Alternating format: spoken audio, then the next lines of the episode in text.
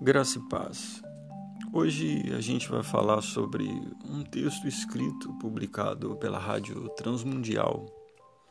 Esse texto fala sobre e tem o tema do passado. A leitura bíblica está em Isaías, capítulo 43, dos versos 18 ao 19.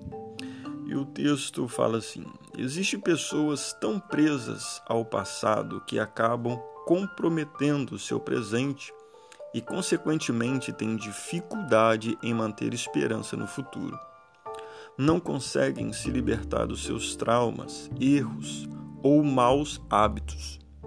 Permitem que os sentimentos as arrastem pelo tempo, escravizando-as.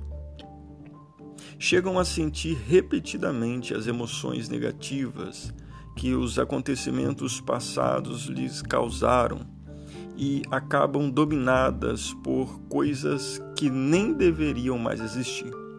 O exemplo de Simão na leitura bíblica de hoje mostra que nem mesmo quem já entregou sua vida a Deus está a salvo desse problema.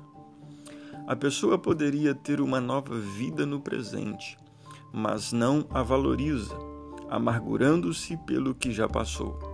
Não consegue deixar para trás pessoas que a machucaram e que muitas vezes nem estão mais ao seu lado ou até já morreram.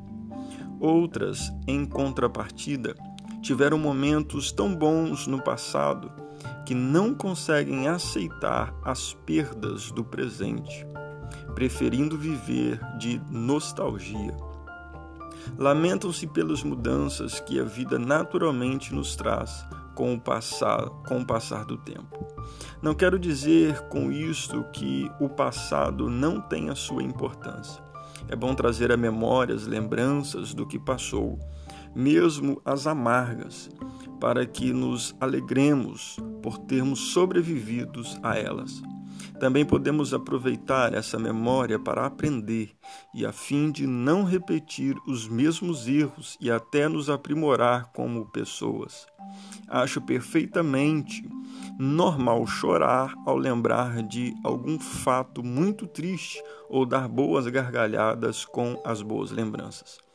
No entanto, não podemos deixar que isso envolva nossa vida a ponto de vivermos em função de um tempo que não existe mais.